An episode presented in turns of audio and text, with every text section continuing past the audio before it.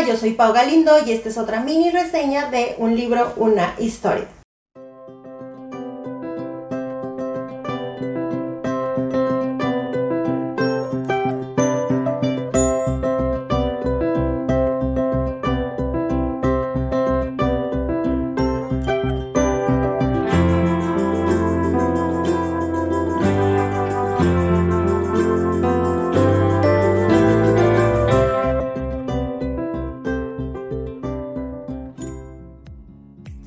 A una mini reseña más. La verdad es que ya me está gustando esto de hacer reseñas cortitas porque se me aligera un poquito la carga de trabajo y hoy no son altas horas de la noche, hoy estamos grabando una hora decente en la que el ruido no importa tanto.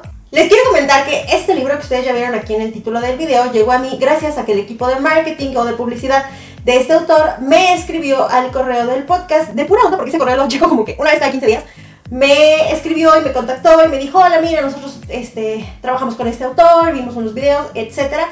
Y me, el autor está por publicar una tercera parte de una saga. Sin embargo, al momento de comentarme y de yo ver las publicaciones que tenía, en un primer momento, sin leer ninguna reseña de los usuarios, a mí me llamó la atención este libro, más que la saga, porque era como un poquito más ficción infantil, un poquito más, eh, sí, como más juvenil. Y por lo que estaba leyendo, yo les dije, ah, no, pero pues yo puedo leer lo de las sagas, así está padre cualquiera. Y como yo escogí este, me dijeron, no, hombre, pues ese es el que te mandamos para que si te gusta lo reseñes. Y pues aquí estamos el día de hoy haciendo esta reseña.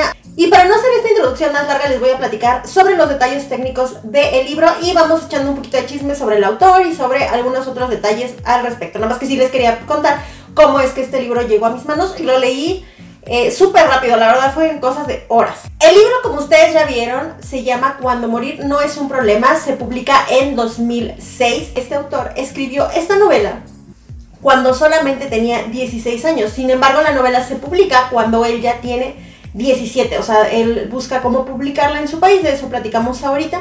Entonces realmente fue algo que empezó muy muy joven, lo cual me sorprendió bastante. Y fue algo con lo que yo entré al momento de ver, de leer la novela porque me estaba situando en la mente muy como de mis alumnos, ustedes saben que yo doy clase, muy en la mente de mis alumnos y de la forma en la que ellos perciben sus dudas o tienen sus comentarios. Entonces me puse como ese chip y la verdad es que se me hizo una lectura muy muy ligera. El libro tiene únicamente 98 páginas, por lo cual se lee rapidísimo. Ahorita les cuento cómo está estructurado y aunque se publicó en español, tiene una edición que también está en inglés, según vi por ahí, que se llama When Dying is Not a Problem.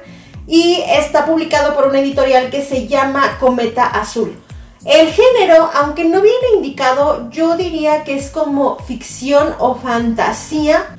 Por ahí en la sinopsis viene algo de que es como medio realismo mágico. Mm, y yo sí, quizás pude ver como los tintes, pero para mí, o para al menos lo que yo he leído, se me hizo muy en la onda ficción y fantasía por cómo están las historias intermedias. Tiene un costo súper, hiper, mega económico, por lo que si les llama la atención, los invito a que vayan a comprarlo. El libro para México, para México, tiene un costo de menos de 13 pesos, 12.90 y tantos pesos mexicanos, mucho menos de un dólar, y está gratis con la suscripción de Kindle Unlimited. Y si lo quieren en físico, el costo es, bueno, la edición es en pasta blanda y el costo en este caso para México con importación desde Amazon sería de 7 dólares, lo cual también viene siendo un costo pues realmente muy económico para lo que sería un libro. En cuanto a la calificación de Goodreads, realmente tiene muy pocas calificaciones, o sea, tiene pocos rankings. Por ahí pueden encontrar ya mi reseña y mi calificación. A mí me encuentran como Pau Galindo o si me quieren buscar en mis redes sociales donde también están mis reseñas, es arroba soy yo en bajo Pau Galindo o arroba los libros de Pau. Cerrado el comercial, en el Goodreads tiene una calificación de 2.5 y yo le puse 2.5 estrellitas y ahorita les voy a platicar por qué. No porque no me haya gustado, de hecho fue una lectura que se me pasó súper rápido y tengo una parte muy favorita de eso y un issue personal con la historia. Lo arranqué y todavía me puse como a procesar el libro por el tema del que trata y hasta hoy que estaba sentándome a armar como lo que les quería platicar a ustedes y todo el speech, todo el guion que hago para contarles para el video, me di cuenta de, digamos que una reflexión más allá de lo que yo puse en una primera reseña cuando lo terminé. pero ya no quise cambiarlo, ya no quise modificarlo y pues creo que mi calificación está bien, quizás un 2.53 estrellas, o sea que estuvo ok. Yo lo recomendaría para unos 15 o 16 años en adelante, aunque sí lo siento como eh, ficción o fantasía muy juvenil. Toca un tema importante que es la onda de la muerte, por lo cual siento que un poquito de más pequeño te puede quizás meter en algún tipo de conflicto que a veces los chicos de cierta edad no llegan a platicar muchas de las dudas que tienen con sus papás o con sus adultos cercanos y eh, te malinformas en muchos lados. Entonces, cuando ya empiezas a tener un poquito más de criterio, vas formando tu opinión, cuando vas creciendo, siento yo que ese momento es cuando ya puedes a lo mejor acercarte a un libro de este tipo por su onda de misterio, pero como si te va a dejar pensando y a lo mejor te va a hacer que te cuestiones cosas quizás de tu religión o quizás de tu vida adulta por el tema del que trata, siento yo que esa edad es ideal y de ahí en adelante. Y cuando estuve stalkeando información para platicarles como un poquito del autor y, buscando como ahora sí ya opiniones sobre el libro, como ya para nutrir un poquito mi reseña, me di cuenta que en el país de origen del autor, que es Venezuela, él es considerado efectivamente como un autor joven, como una promesa de la literatura y aparte de todo, como, eh, el, como el tema del que trata el libro es muy profundo, es un filosófico, se puede decir. A muchas personas de edad ya adulta les gusta como la narración o lo que les está tratando de transmitir y eh, lo vuelven como una lectura madura. Siento yo que depende del abordaje que nosotros le vayamos a dar y obviamente dependiendo de la etapa de la vida en que nos encontremos, pues le vamos a encontrar un significado a esta onda como pues de la muerte. Justo checando la información que me mandó el departamento de marketing vi que este libro nació como una inspiración para todas esas dudas que el autor tenía sobre lo que es el tema de la muerte, digamos que todas las cosas que él se preguntaba o todas las reflexiones que le traía él, eh, la manera de sacarlo o de proyectarlo fue a través de los cuentos que nos, o de, más bien a través de las pequeñas historias que nos va contando en esta novela. Entonces eso se me hizo muy interesante porque si ustedes han seguido el podcast desde sus inicios, y creo que ya lo platiqué, yo personalmente tenía un issue con la muerte cuando estaba chiquita.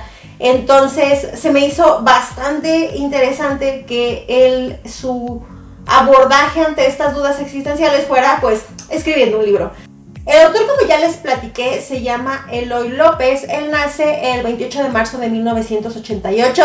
Somos del mismo mes con un año de diferencia en una ciudad que se llama Maracaibo, que es la capital de Zulia, un estado de Venezuela. Ustedes por aquí en alguna parte ya les puse como alguna imagen o un pequeño mapa para que pues nos ubiquemos. Yo la ciudad sí la había escuchado, sí había escuchado Maracaibo, pero geográficamente no sabía exactamente dónde estaba y pues a raíz de esta reseña lo encontré. Él estudió sociología y actualmente se dedica pues a escribir, a ser escritor o novelista. Y en su biografía, en lo que encontraba por ahí en internet también, veía que él era desde muy muy chiquito un asiduo lector y posteriormente se convirtió en un escritor. Él empezó escribiendo participando en un concurso como de cuentos de Navidad del que ganó eh, en su momento cuando tenía 10 años con un libro que se llama, por aquí lo apunté para que no se me olvidara, El regalo de Navidad. Este concurso lo organizaba la Universidad de Zulia, él participa y gana. Y pues a partir de ahí empieza a tomar cierta notoriedad él perteneció a la Casa de Poesía del Estado de Zulia y pues ha tenido contacto con ciertas personalidades del mundo de las letras del país en el que se encuentra. Logra publicar su primer novela, que es esta de la que vamos a platicar el día de hoy. Y actualmente está escribiendo la tercera parte de una saga que se llama Kelly Dalton, es de ciencia ficción juvenil. Y de esa les voy a platicar un poquito al final porque son tres partes, ya publicadas dos, y está escribiendo la tercera. Pero la que nos ocupa hoy se llama Cuando morir no es un problema. Bueno, ahora sí les voy a platicar de qué se trata el libro, la manera en la que yo lo desglosé para ustedes y cómo fui tomando como las notas mientras estaba haciendo mi lectura. El libro tiene siete capítulos, o bueno, siete partes, que son seis capítulos y un epílogo. Las, de las seis partes existe una línea principal que es la historia de nuestro protagonista. Pero adentro de esa historia existen cuatro mini historias independientes, no conectadas entre sí, que digamos que dentro del tema que estamos hablando tienen una razón de ser, pero no están conectadas 100% con la línea de la historia principal. Y van a decir, ¿qué me dijo esta morra? Bueno, ahorita se los explico. Vamos a tener un protagonista que se llama Owen Paltrow. Él tiene 24 años y nos cuentan que está casado. Cuando inicia la historia nos empiezan a platicar que Owen se acaba de ganar la lotería. Resulta que compró un boletito de esos de ticket de lotería y acaba de volverse millonario. Por lo cual su vida está a punto de cambiar por completo porque va o está pensando dejar la ciudad en la que vive. Al momento en que empieza a plantearse o el, que nosotros lo vamos acompañando en su proceso mental, porque todo esto él nos lo está narrando, nos damos cuenta que él empieza pues a pensar en la ciudad y dentro de la ciudad se encuentra algo que es como muy icónico. Es una casa que está en la colina que los habitantes del pueblo dicen que está embrujada y que tiene fantasmas y no sé qué. Entonces Owen dice así como de, ah, no, pues voy a extrañar esto. Y dentro de esas cosas dice, ay, la casa de la colina, pero pues él la ve como que a lo lejos. Owen empieza a caminar, va pensando así como de que se acaba de ganar la lotería, y va como en sus reflexiones. Y en eso, sin darse cuenta, eh, distraídamente llega a la colina y llega al pie de la casa. Él la ve, se asoma y se ponía a pensar que pues de chiquito le daba un montón de miedo y que todo el mundo decía así como de no, pues es que aquí eh, murió no sé quién y así como las historias de fantasmas, así como que le inventa el pueblo la leyenda urbana. Y ella está a punto de retirarse y cuando se da la media vuelta se abre la puerta de la casa. Entonces Owen dice, ah caray, ¿quién me abrió la puerta de la casa si se supone que la casa está abandonada? Y ya que la puerta está abierta, él decide, así de pues, ¿quién abrió? Se asoma se mete en la casa y en eso, como película de terror, se cierra la puerta de la casa, pasa algo y Owen muere. Nosotros, después de esa primera introducción o de ese primer capítulo, que la verdad a mí me atrapó, que dije, ¿qué? ¿Cómo que mataron al protagonista en el primer capítulo? Y lo que les puedo contar realmente no es un spoiler, porque no les voy a contar en qué acaba, y lo, no les voy a contar nada de las historias intermedias que sea relevante, pero les quiero contar lo que a mí me atrapó del libro. Es así como Owen, estando adentro de la casa, despierta pero despierta como su, ser, su espíritu, su ente, lo que sea, y ve su cuerpo y dice, mm, ahí estoy yo y aquí estoy yo, ¿qué onda? Y en eso se le aparecen cuatro morras, cuatro señoras, cada una que nos las describe que están vestidas de un color, una va a ser la roja, una la azul, una la verde y una la amarilla. Y ellas eran las antiguas eh, personas que hace mucho, mucho tiempo vivieron en la casa y ahorita son como los fantasmas de la casa. Empiezan a platicar con Owen y él, está así como de que, ¿qué onda? Mi, mi cuerpo está ahí, ¿qué pasó?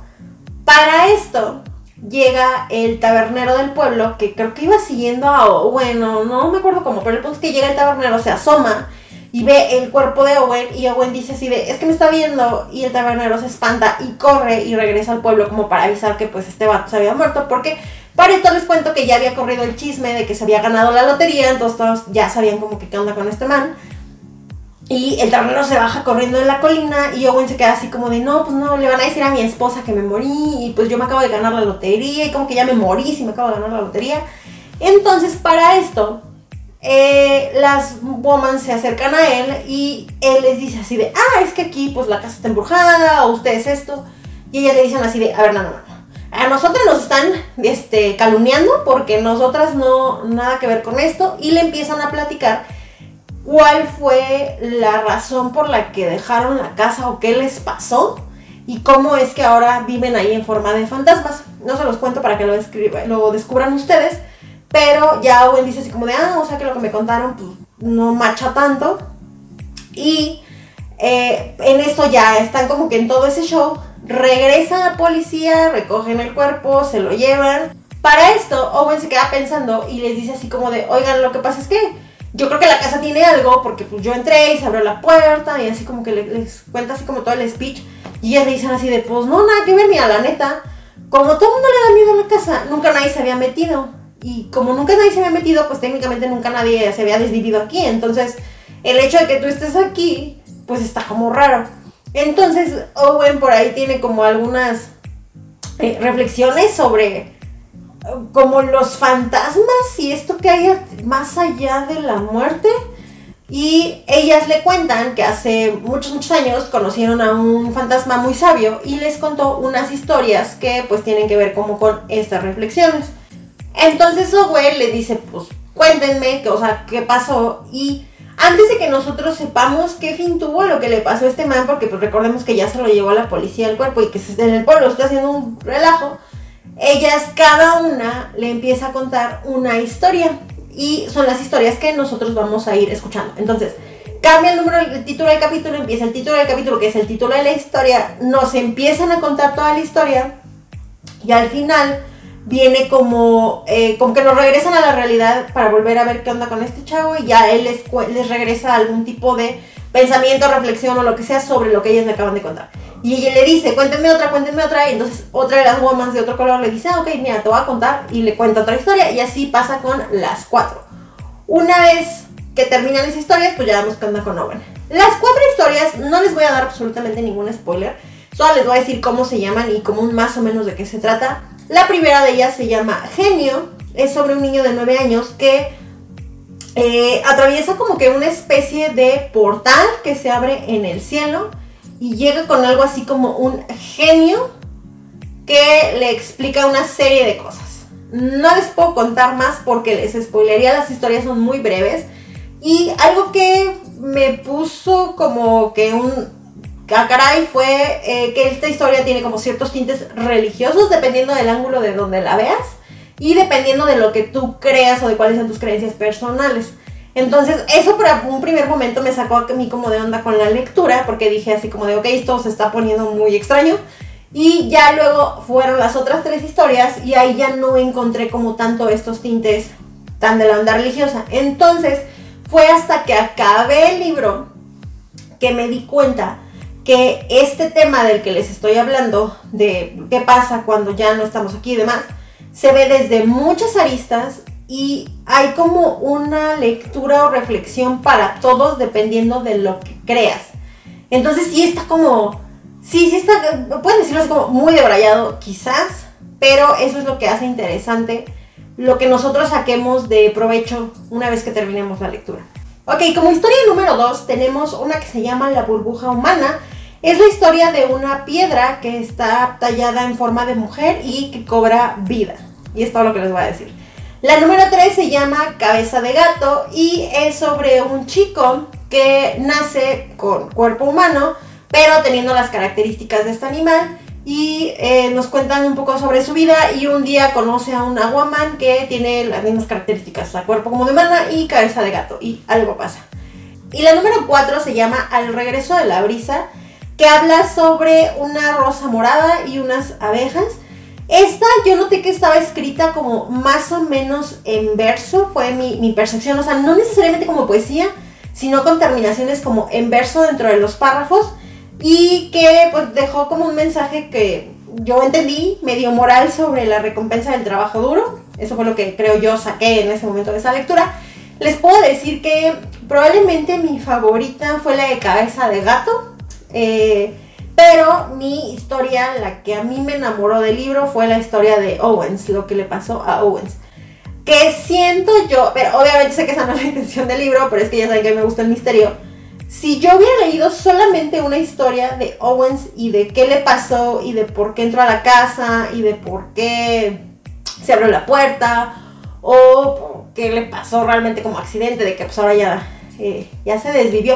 De hecho estoy pensando, no sé si, si YouTube me va a a bajar el video porque estoy mencionando lo que le pasó a este vato, por eso ya no lo estoy diciendo, porque si no puede que me digan así de, no, estás felicitando aquí algo, porque tío YouTube luego se pone sus moños. Ay, que YouTube no me hacer el video, por favor. Bueno, pero ahorita me entienden lo que le pasó a Owen. Entonces, como que si me hubieran hecho una sola novela de la historia de Owen, yo hubiera estado feliz sabiendo eso.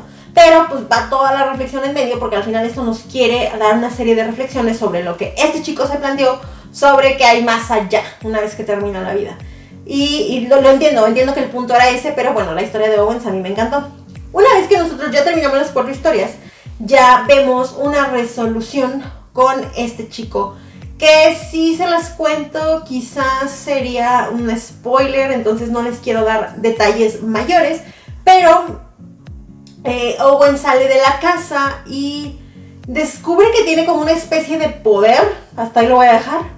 Eh, logra llegar a casa de su esposa, algo pasa, y vemos cuál fue el fin de este men y el fin con el dinero que se ganó y el por qué ya dejó de vivir.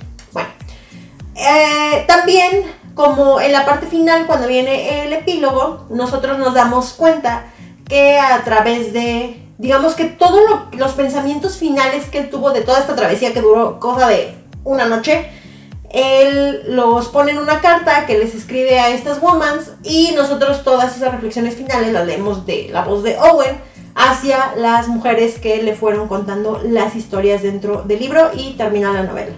Tomando en cuenta desde dónde está abordado toda esta situación dentro del libro, hubo, tuve varias frases favoritas, como dos o tres, y la que más me gustó es una frase que dice, que es una pregunta en realidad, ¿podría haber aún en el mundo de los fantasmas algo desconocido? Esta pregunta se la plantea Owens y pues de cierta manera él se la autorresponde al final, pero está interesante como que la reflexión que también se queda como para nosotros. Mi opinión general del libro es que el libro tiene un muy buen inicio y que sí tiene un cierre final, eso me gustó bastante, o sea, no nos lo dejó como que random.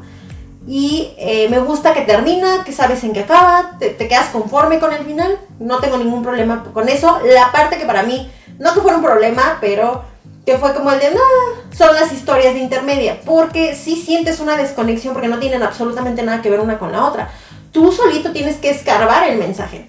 Algo que de repente sentí fue que de repente las historias nos querían dar como algún tipo de lección moral, que entiendo que va por la onda de la reflexión, pero yo sentí que era como que el mensaje moral, como a lo mejor a lo mejor viene de mis traumas personales, porque yo estuve en colegios religiosos y muchas veces todas estas lecciones o todas estas reflexiones que te daban las monjes y así, la sientes más como un regaño que como un consejo, o la sientes más como que, ah, la lección moralista, que como algo, em, como una historia de vida, no sé, no sé si me doy a entender. Y así lo sentí un poquito en las historias del libro, que la intención era como muy en esa onda. Cuando ya terminé, y quizás por mi acercamiento a estos temas, entendí el por qué y por qué se abordaba, como ya les dije, desde diferentes aristas.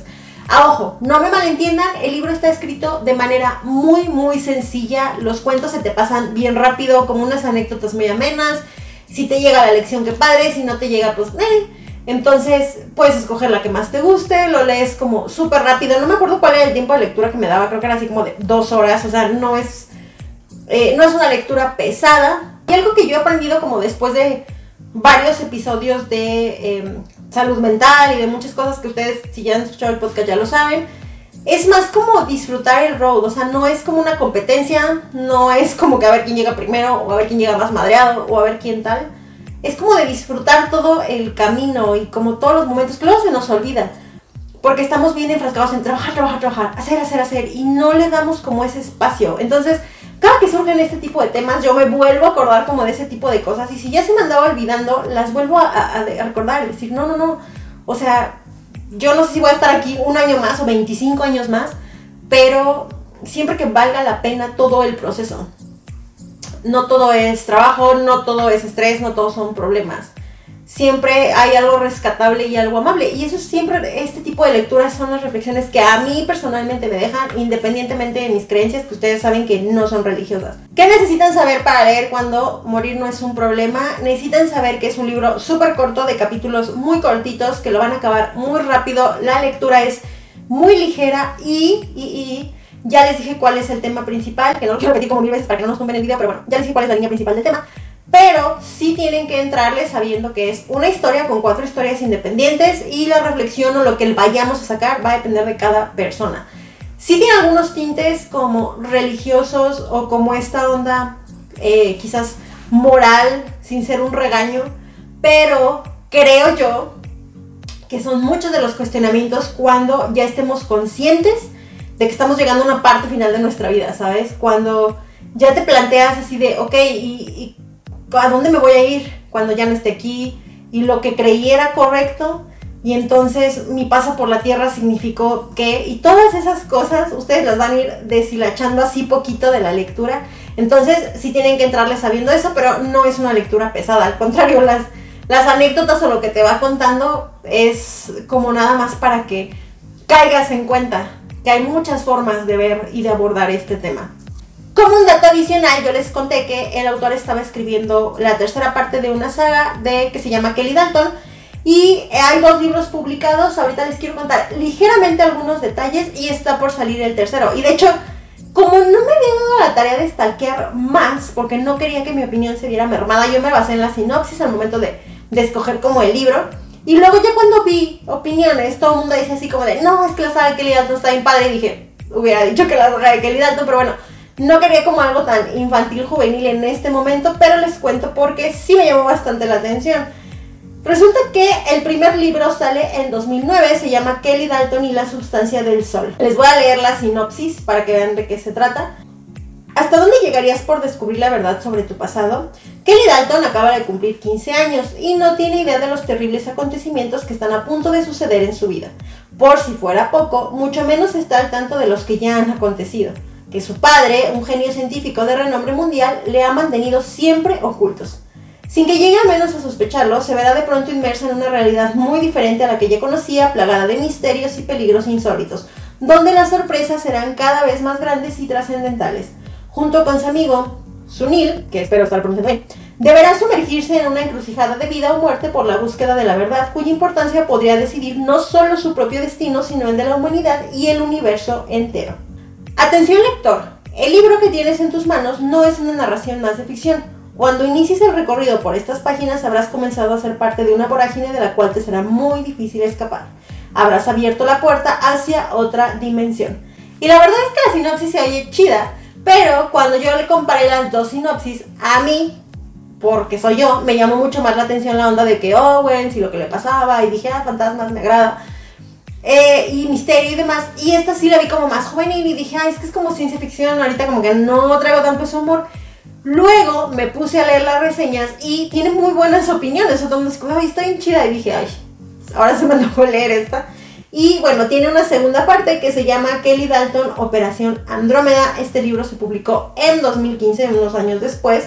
Y no les quiero contar de qué se trata porque creo que tiene que ver un poquito con, eh, con la continuación de la primera parte y ahorita está por salir la tercera, por si su onda es un poquito más lo de ficción, ya que los temas de los libros son completamente diferentes. Esta es una saga de como ficción, ciencia ficción juvenil y el otro libro es una onda más como fantasía, ficción, sí también juvenil, pero con temas mucho más filosóficos que, eh, bueno, depende mucho del humor que traigas para saber qué es lo que te puede llamar la atención, pero yo les dejo las dos opciones del autor.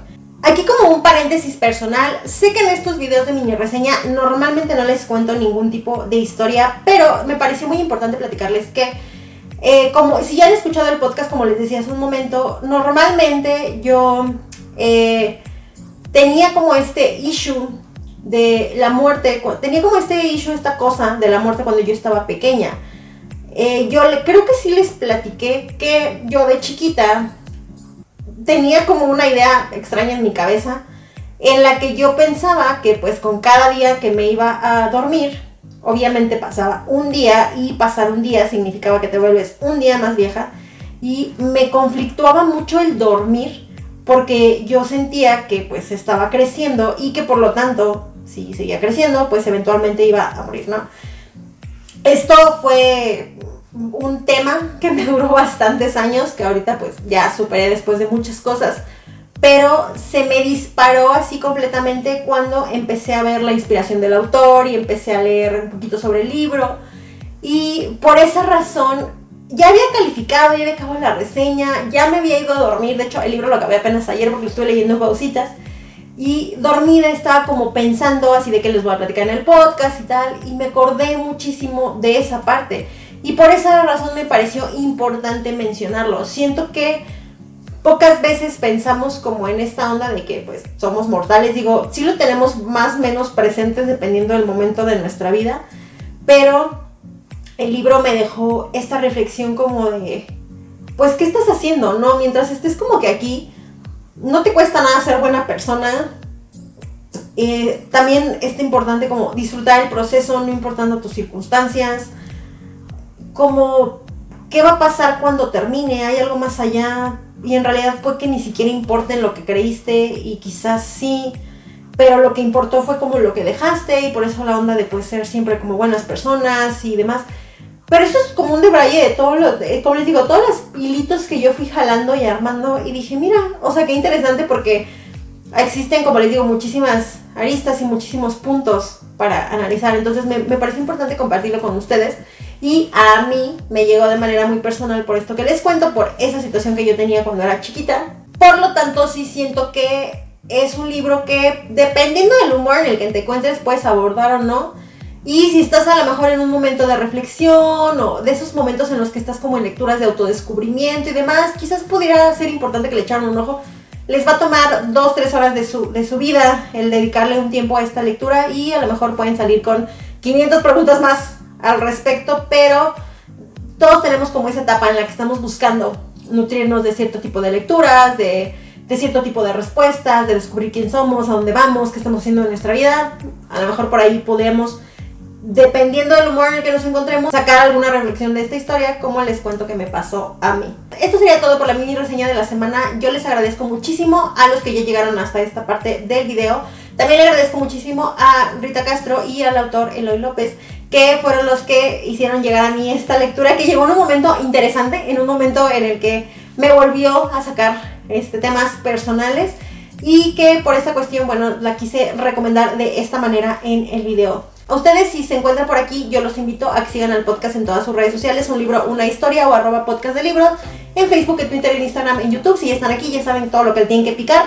Les agradezco mucho que compartan el video, que le den like o que le vayan a echar la vista a algunas otras reseñas que a lo mejor pueden encontrar por ahí su próxima lectura. Muchas gracias a todos los que ya llegaron hasta aquí. Nos escuchamos, ya saben que no sé cuándo, con algún otro video, reseña o alguna cosa que se me ocurra en un libro, una historia. Bye.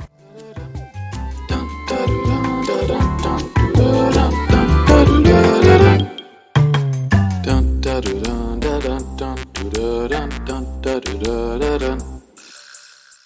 dun dun dun